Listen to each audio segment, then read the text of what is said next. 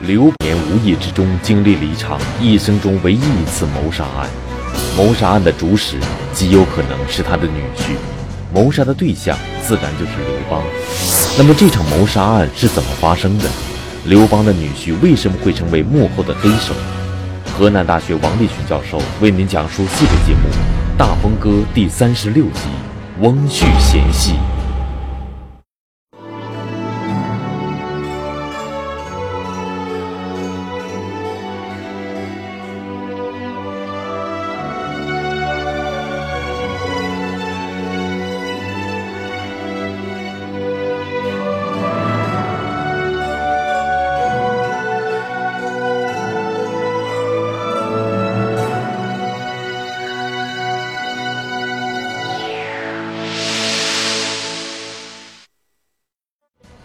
从流浪在外到掌握赵国的实权，张耳的人生之路发生了很大的改变。然而，幸运之神没有继续眷顾于他，他还是遇到了一个大麻烦。当各地的反秦武装风起云涌时，眼看已经威胁到自己统治的秦二世，只好派出章邯镇压各地的起义军。章邯果然能征善战，他几乎击败了各地的反秦义军，只剩下一个地方没有占领。这个地方就是张耳所在的赵地，所以章邯就带领他的军队开始了对赵地的围攻。那么，面对章邯的猛攻，张耳将如何应对？这场大战将给张耳带来怎样的麻烦呢？河南大学王立群教授为您精彩讲述系列节目《大风歌》第三十六集《翁婿嫌隙》。章邯是秦国原来是个少府。在秦国都城受到威胁的时候，秦二世受命章邯，让他派兵带兵去镇压起义军。章邯呢，横扫反秦义军，把义军的所有重要的将领全部打败杀死。最后，张邯看着把整个天下的义军都打光了，打完了，打垮了，只有一个地方没有占。章邯就带领他的军队到赵国来了。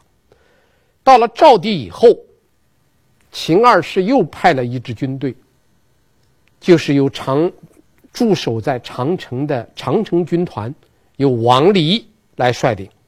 长城军团的主帅带着长城军团也到赵国来了。所以赵国这个地方就集中了秦国的两大主力，一个是章邯兵团，一个是长城兵团，两大军团。集合在一起，要打赵国。张邯很会打仗，来到赵地以后，他的打法是：首先把邯郸附近的老百姓全部迁走，迁到哪儿去了？迁到河内郡去。河内郡就是今天河南的焦作这一带。先把邯郸的附近的老百姓迁走，第二步，把邯郸附近的所有的城。全部拆了，夷为平地。这叫什么？这就是后来我们经常用的一个词，和这这这叫三光政策、焦土政策，把人迁走，然后把城池给你整个毁掉。这样一来，赵国的就被孤立了。赵王歇就赵歇和这个张耳陈余。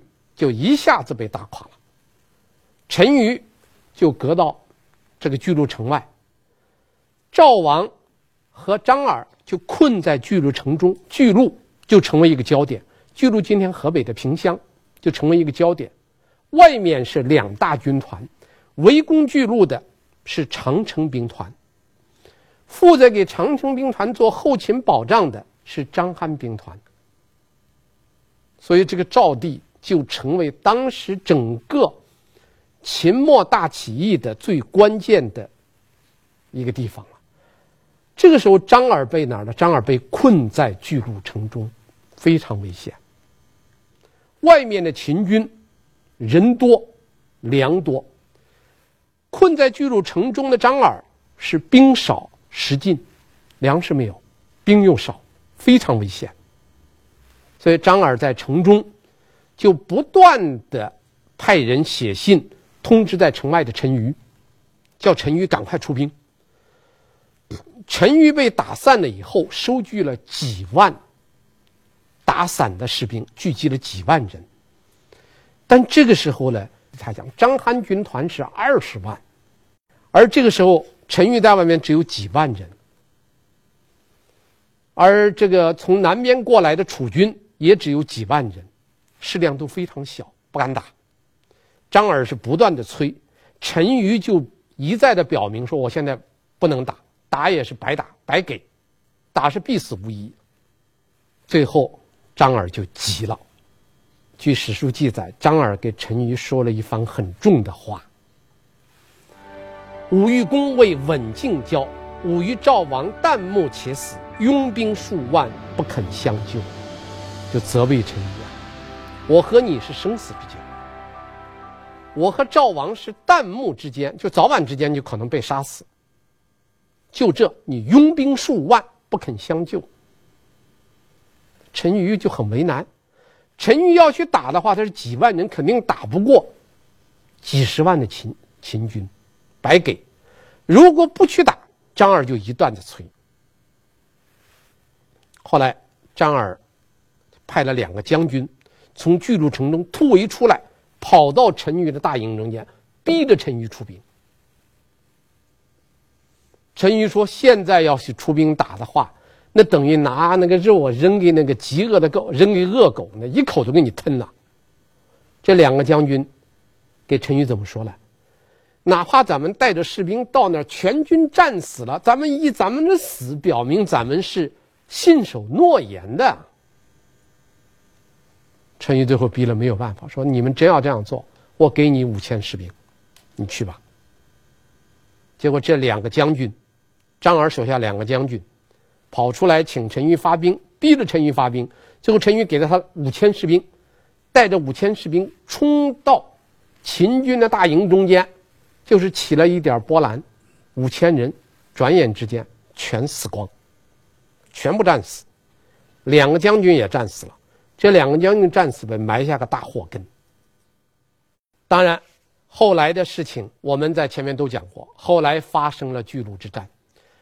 项羽杀了宋义，夺了军权，然后派秦部渡河，自己破釜沉舟，断了王离的粮道。然后天下的诸侯看见这个项羽打败了秦军，齐下手把长城军团给灭了，把王离给活捉了，抓了那个王翦的孙子王离，长城军团被灭掉了。这个时候的话呢，章邯的军团向后撤退。巨鹿城的围解了，巨鹿解围，这是张耳一生中间遇到的第五次幸运。本来他在巨鹿城中必死无疑了，结果由于项羽的出现，他意外的获救了。获救以后，张耳就举给赵王歇就举行宴会啊，答谢所有来救他们的各路诸侯。唯独对陈驭这个不满意，他问陈驭：“你为什么不去救我们？”还问陈驭：“我派的那两个将军上哪去了？是不是你把那两个将军给杀了？”陈驭说：“那两个将军不听我的话，非听你的话，带着五千士兵冲到秦军大营中间，全军覆灭。”张耳不信，我不信他们自己会战死，一定是被你陈驭杀了。这里边张耳就犯了一个大错误，啊，张耳错在什么地方呢？张耳错在你想想，陈驭要是真是杀了你手下两个将军，那能瞒得住吗？你杀了你手下的两个将军，肯定有很多见证人呐。他现在是冲到秦军军营中战死了，你不能怪陈驭啊。陈驭有没有错了？陈驭有错，陈驭的错。错在两点：第一，屈从出兵，屈从于你这个压力，最后是让这两个军带了五千士兵去了，结果全部战死。陈驭如果不让这两个将军出去，那五千士兵死不了，这两个将军在，张耳也没有责怪他的理由。现在就责怪他，抱怨他，怀疑他杀害了这两个将军，这是陈驭的第一个错。陈驭的第二个错是什么呢？两个人越说越生气，最后陈驭就说了这番话。他说：“你是不是觉得我这个大将军，我很愿意当啊？你要觉得我很愿意当个大将军，你始终不相信我，我干脆把大将军交给你，你去找个有本事人去干吧。”说完，陈毅把大将军印呐从身上解下来，往张耳跟前一放，他就上卫生间了。他一去上卫生间，张耳身边有人就给张耳说了。这是老天爷把将军印交给你的，你要是不接受，那是不接受老天的馈赠。你要不听老天爷的，你可要将来吃大亏。这一说，张耳脑子一热，就把这个将军印拿过来，往自己身上一挂。等到陈馀上了卫生间回来，一看将军印没了，挂在。张耳的身上了，张耳收回去了，把军权收回去了。这一收回去，陈馀一赌气，不干了，回老家了。他一走，他手下有几百个人跟着他一块走了。这是陈馀的第二个错，叫负气交权。这一下子，张耳给陈馀两个人反目为仇。原来两个人是刎颈之交啊！接下来发生的事情是，这个巨鹿大战结束以后，章邯投降，项羽带着张耳，也带着其他救赵的一些将领，进入函谷关，然后主持分封，项羽就封了张耳做了常山王，把赵国一分为二。南边这一块比较好，封给张耳，叫常山王。把原来那个赵王歇了，封到哪儿去啊？迁到北面去，封为代王。陈余呢？陈余没有封。本来陈馀跟张耳的功劳相等，换句话说，陈馀也有很大的功劳。但陈馀吃亏在哪儿呢？一赌气，一交权，一回家，没有跟着项羽入关，没有跟着打巨鹿参加巨鹿之战，没有参加完。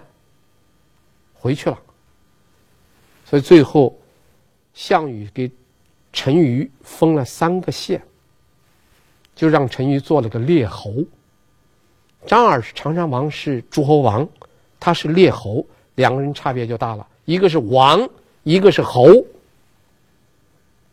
陈馀的心里就特别不平衡，所以当陈这个项羽分封了十八路诸侯王以后。紧接着出现的第一个事件，就是山东齐国的那个田荣叛乱嘛。田荣一叛乱，这个陈馀就立即给田荣写信。他说：“哥们儿，你不满意，我也不满意。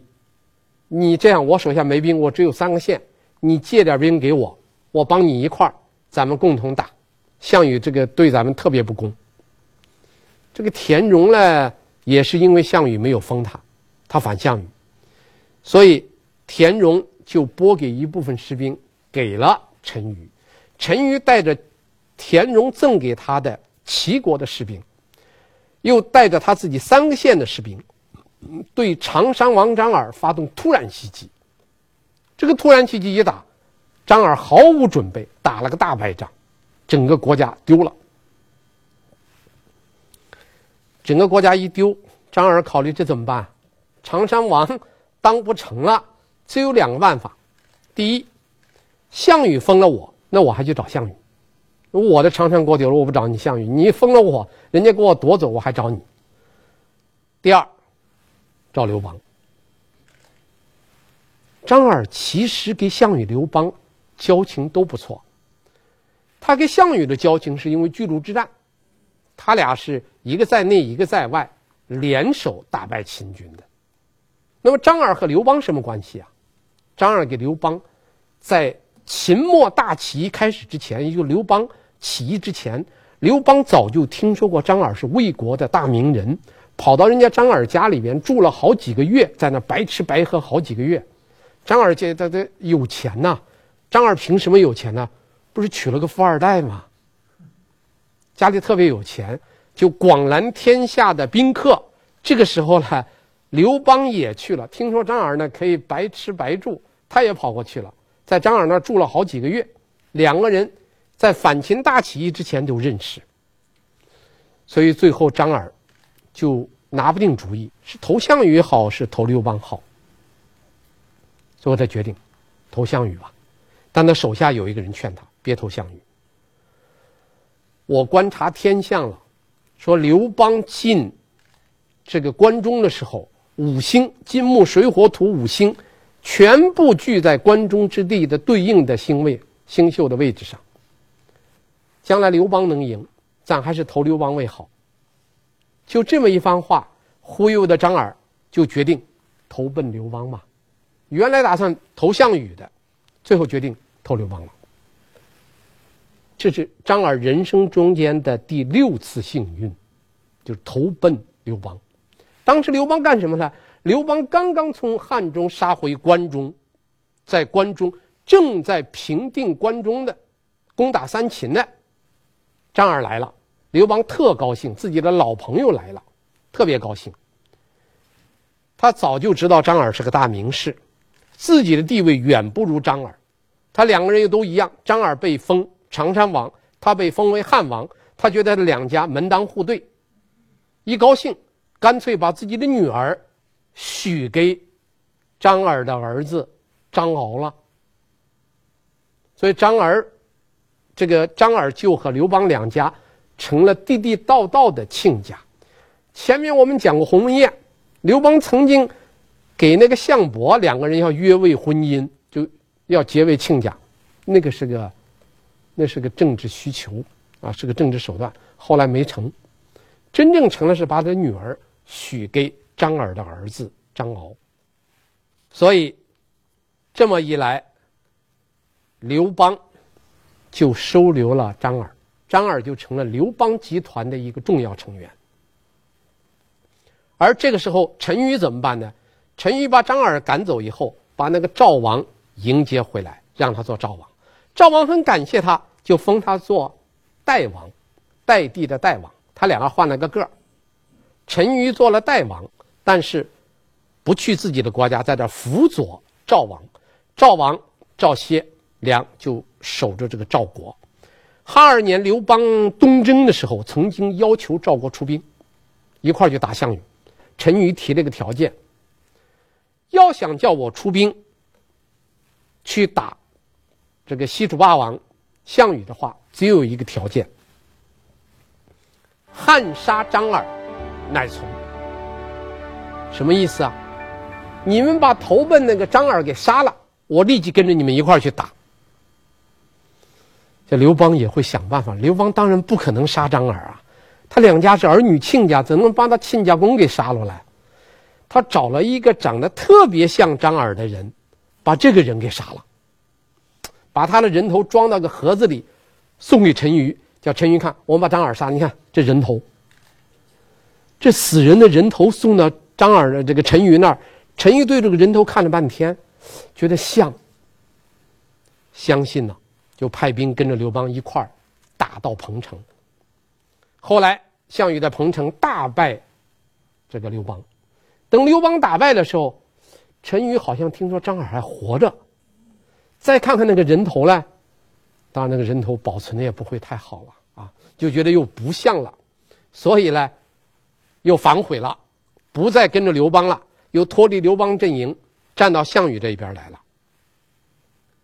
所以这个时候，你看陈馀以什么来划线呢？以张耳的死给活来决定我跟不跟你刘邦。张耳要死了，我就和你合作；张耳要是不死，咱俩就是仇人。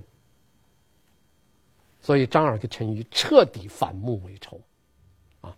当然，这个事情的最后的发展是，这是汉二年的事情。第二年到汉三年，韩信、张耳带领军队攻打赵国，在井陉大败赵军，把陈馀给杀了。陈驭最后是被。被韩信、张耳所杀掉，然后赵王歇也被杀掉。赵国被韩信、张耳拿下来以后，韩信打了个报告给刘邦。韩信打了个报告，要封张耳做赵王。刘邦就立即答应，张耳就真正就做了赵王了。这样，张耳终于在汉四年成为赵国真正的赵王。但这个时候的赵王是刘邦封的。原来项羽封他的叫常山王，刘邦封他为赵王。但是赵王张耳坐上赵王以后，也就走到他的人生尽头了。汉四年，他做了这个赵王。汉五年，他就病死了，只当了一年，病死了。他死了以后，他的儿子张敖就即位，做了赵王。他的儿子张敖是汉五年做了这个赵王。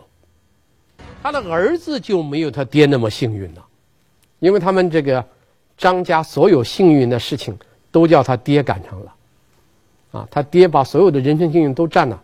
他儿子，就接连串的遭到不幸。第一件事儿就是他这个儿子五年，汉五年做了赵王，汉七年就遇到麻烦了。汉七年，刘邦去这个平定叛乱的时候，被围在平城。我们讲过，被匈奴围在平城，围了七天七夜。等刘邦突围出来。经过赵地的时候，赵王张敖对他的这个这个老丈人呐、特别好，啊，就对他的岳父大人特别好。他亲自为刘邦端饭端菜，但刘邦不领情。刘邦是逮着这个叫他这个女婿赵王张敖，是经常骂，骂到什么程度？司马迁没写。《史记》中间只写了两个字，很有意思，叫“厉甚”。厉甚就是骂得很重，但是“厉”这个字啊，不是一般的骂，因为“厉”的这个字的上面是个一二三四的“四”，这个“四”呢，在中国汉字的结构中间，很多这个“四”啊，就是个网，啊，“四”就是个网。你比如我们今天说那个罗网的“罗”，上面不是个“四”吗？所以这个字呢，实际上是个会意字。什么叫“厉”呀？“厉”。就是把天底下所有骂人的脏话都集中起来，然后骂出来，这叫厉。这一立立出来一个大麻烦。张敖是个很好的一个孩子，他虽然做了赵王，是刘邦的女婿，丝毫没有什么傲气。但是他手下那些大臣可不是吃白米饭的人呐，他手下的大臣都是跟着张耳的几十年的人呐。跟着张耳，跟着他父亲的人，那些老臣们看不惯，觉得你刘邦虽然是个皇帝，那人家人家不管怎么的，他也是个诸侯王啊，你怎么的骂起来就没完没了？人家对你那么好，你那么样的辱骂人家受不了，所以他手下的大臣就商量好了，要把刘邦给杀了。他们要杀刘邦这个事情呢，他们是因为气愤不过。觉得刘邦不该这么骂这个张耳，啊张敖，所以才决定杀刘邦。所以杀刘邦第一步，先告诉赵王张敖。张敖一听说，绝不能干这种事情。我的岳父虽然对我是这样骂了，但是他对我们老张家是有恩的。我们长山国已经丢了，是靠着人家这个高皇帝，也就是靠着人家刘邦啊，给了我们这个赵国。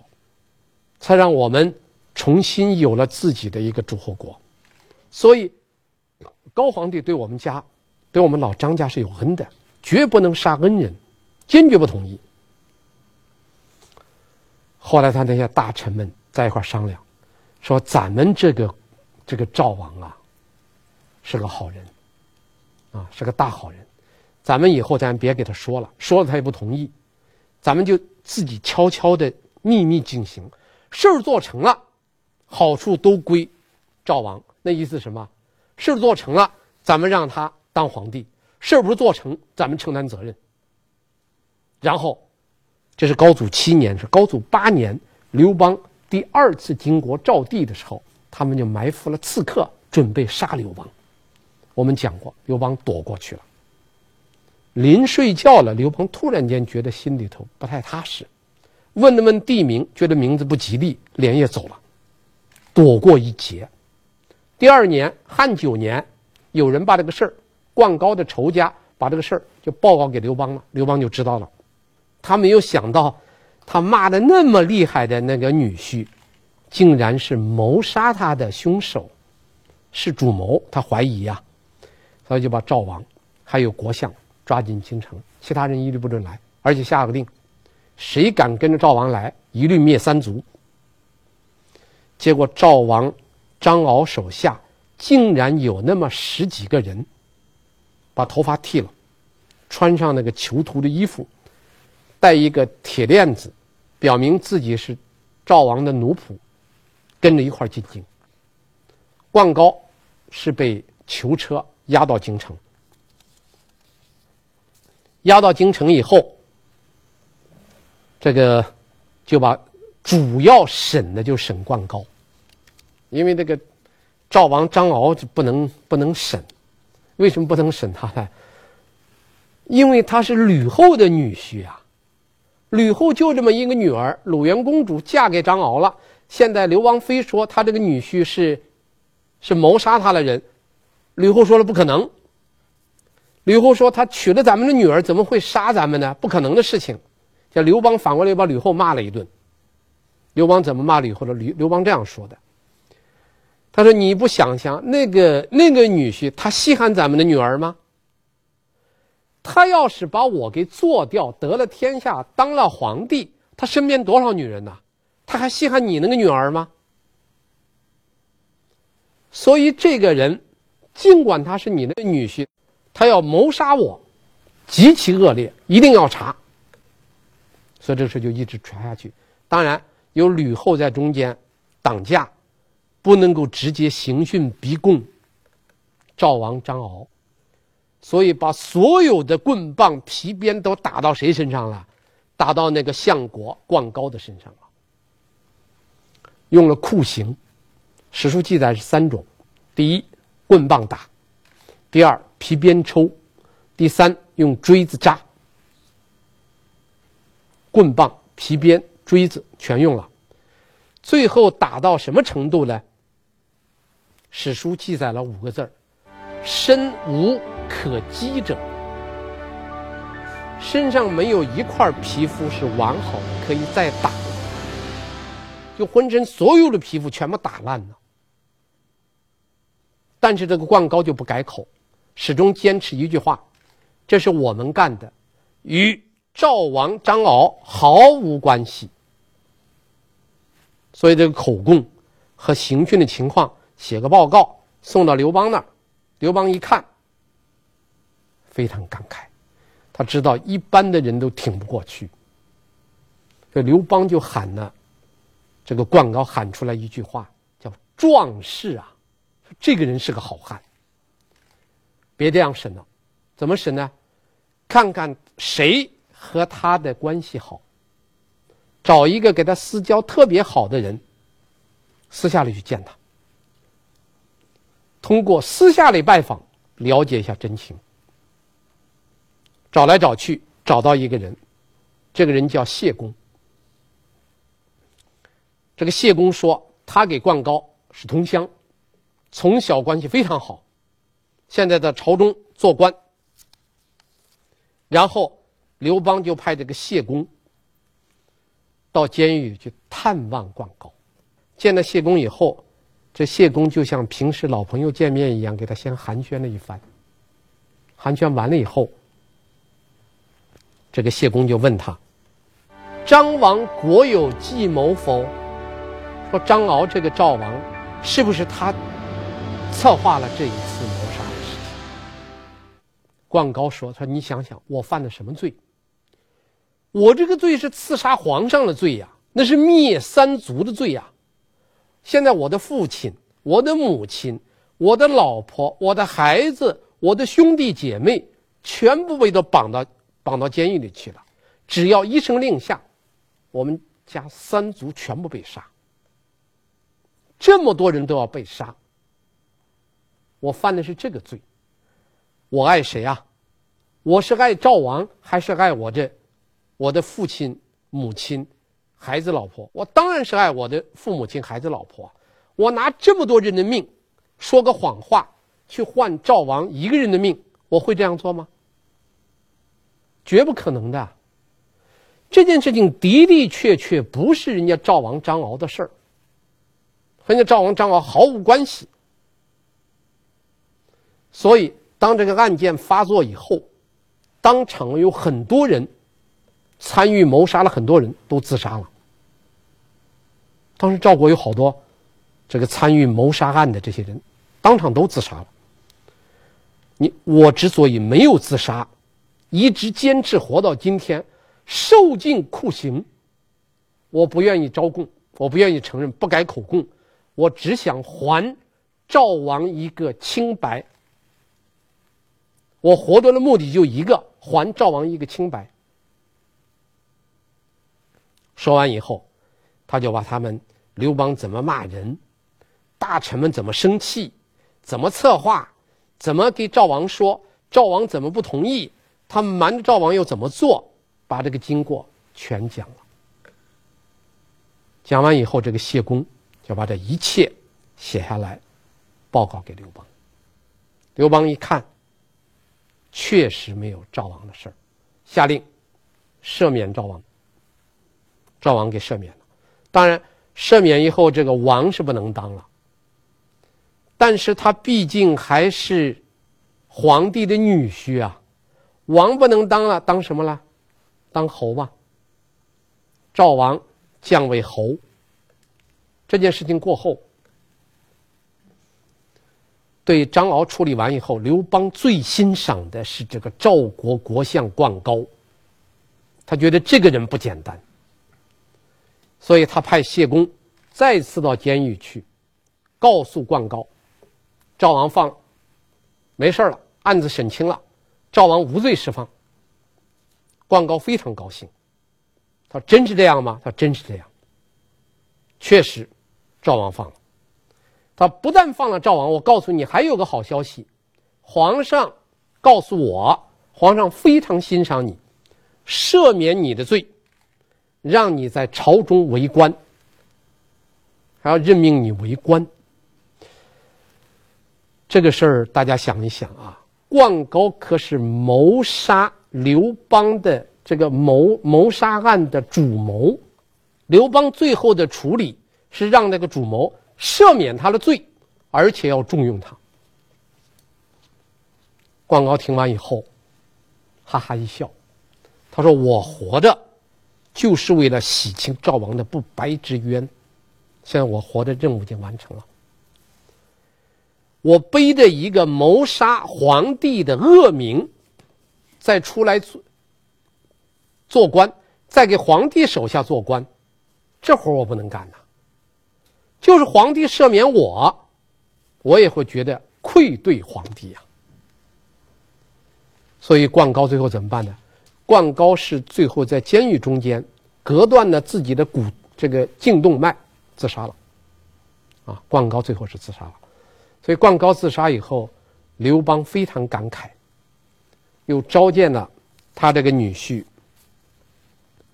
这个赵王张敖。就问说：“你手下跟着你来到京城这十几个人，打扮成奴仆跟着你一块进来，这人怎么样？”张敖说：“这些人都是栋梁之才。”然后刘邦把十几个跟着张敖一块来的这些人一一召见，和他们谈了谈话，发现他们全是都是很有才华的人。说刘邦立即把这些人，他这十几个人全部。任命为郡守和诸侯国的国相，十几个人全用了。这十几个跟着他一块儿赵王张敖进京的人，经过高祖刘邦、惠帝、吕后、文帝朝，他们的子孙绝大多数都做了两千石的高官。但这里边也留下来了一个疑问。大家不知道想到了没有？就是刘邦为什么对灌高和这些谋杀他的人这么看重呢？这里有他一个道理。这事儿发生在高祖九年以后，就刘邦的晚年。刘邦到高祖十二年就去世了。刘邦的晚年特别看重的一种品质，叫忠诚。这里边蕴含了一个很深的一个意味，因为刘邦的人生即将走到尽头。大汉王朝今后怎么办？在整个朝廷的大臣们中间，要提倡一种什么样的做臣子的气节？这是刘邦最看重的。这个时候，刘邦最看重的，他赦免灌高，赦免了很多忠诚于自己主人的大臣，就是要给天下所有的臣子做一个榜样，让他们学会一种品德，叫做忠诚。有了这个品德，提倡这种风气，那么刘邦死以后，他就不担心他这个王朝会走向没落。因为有很多大臣会忠实于刘姓皇帝，这是刘邦不杀灌高的最重要。当然了，刘邦晚年是一难接着一难，就在他侦破了赵国这个谋逆大案的时候，又一件谋反案震惊了刘邦。那么，这是一件什么样的谋反案呢？刘邦为什么会感到震惊不已呢？请看下集，成败萧何。谢谢大家。韩信，刘邦手下的第一大将，没有他，刘邦的称帝之路就会遥遥无期。然而，就是这样一位大功臣，没有战死疆场，马革裹尸，却被吕后杀害。那么，韩信和吕后之间究竟发生了什么？萧何在这中间又起了什么作用呢？敬请关注系列节目《大风歌》第三十七集《成败萧何》。